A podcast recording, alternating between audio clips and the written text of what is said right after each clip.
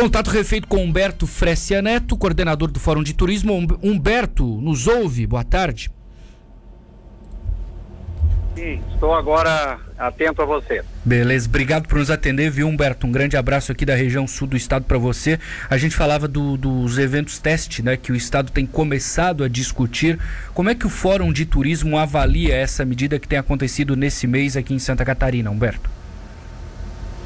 É, bom, nós temos tido conversas semanais com o governo do estado através da vigilância sanitária do estado na pessoa do superintendente Macário e da diretora é, de vigilância Lucélia. E nós temos procurado levar aos, ao governo do estado a, um pouco da nossa dificuldade do setor de eventos, é, que vem há 18 meses é, sem qualquer tipo de atividade, impedido de realizar as suas, a, a, o seu trabalho, por conta de, desse, dessa imagem que se tem de que o setor de eventos ele é, seria um grande disseminador do vírus por aglomerar pessoas. Mas, felizmente, é, de dois meses para cá, nós já estamos na oitava reunião. Semanalmente, toda quarta-feira, o governo do estado, na vigilância sanitária, abriu um espaço para que um GT, um grupo de trabalho de eventos, passasse a conversar com o governo semanalmente, para que a gente possa, então, entender um pouco do que passa a vigilância sanitária é, em relação às dificuldades da pandemia no seu combate, mas também fazer com que o governo entenda o que é passar 18 meses sem poder produzir, sem poder retomar o trabalho e o quanto isso está impactando o nosso setor, o setor de eventos. Humberto, como é que é ver tanta coisa acontecendo, por exemplo, festinhas clandestinas ah, por, pelo estado afora e o setor de vocês mesmo com protocolos, não é, em alguns cenários, claro, não podendo funcionar? Pois é, Matheus. É, nós somos empresários, nós somos pessoas ordeiras, nós somos pelo que é o correto, como é a grande maioria, 90% da população brasileira. Quando a gente vê esse tipo de atitude, é, nos causa, é, nós repudiamos, né? No, nos deixa indignados, mas por outro lado, nós não podemos é, levar a, o nosso comportamento e esperar que dessa forma é que nós conseguiremos resolver os problemas do nosso setor.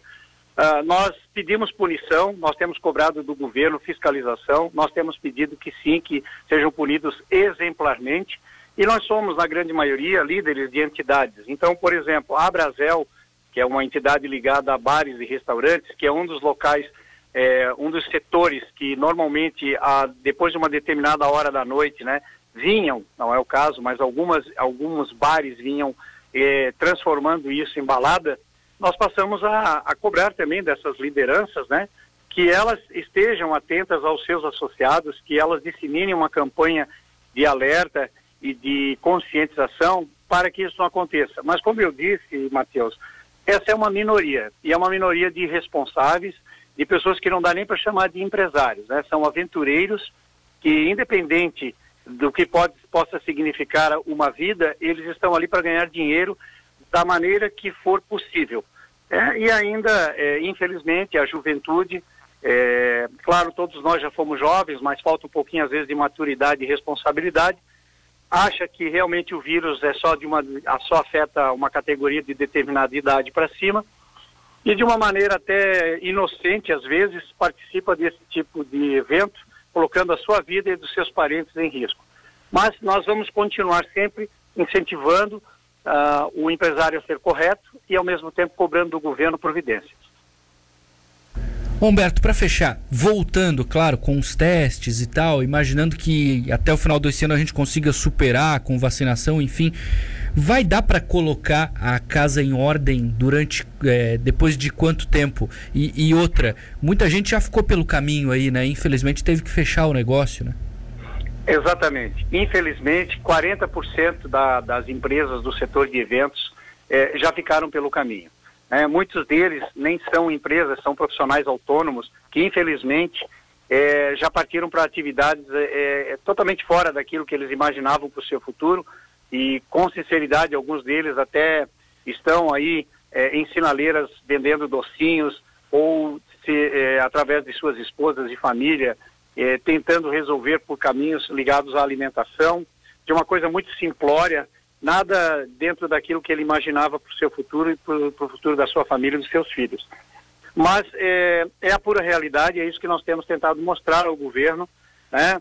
Não é possível que todos os setores basicamente já tenham voltado a atuar e somente esse setor esteja carregando o fardo, somente esse setor está impedido de atuar, quando em dado momento nós vemos é, aglomerações aí em shoppings, aglomerações em igrejas, mesmo que tenha seus regramentos, mas é, por que nós não podemos também fazer as coisas com regramento? Quem disse que nós não podemos, né? Quem disse que nós não sabemos fa saber fazer bem feito? Perfeito. E fomos nós que desenvolvemos esses protocolos. Perfeito. Nós é que entregamos esses protocolos todos para o governo do estado. Então nós temos plena consciência de que podemos fazer bem feito. E aí, Matheus, para finalizar, eu diria para você, você perguntou quando o setor irá se recuperar.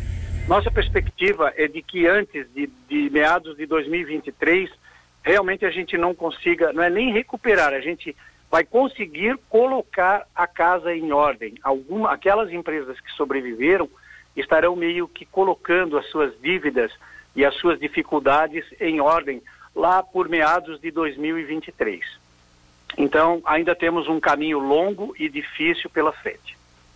É, eu imagino, a gente conhece aqui, né? Imagina, você acaba conhecendo um ou outro que os relatos são muito tristes, infelizmente.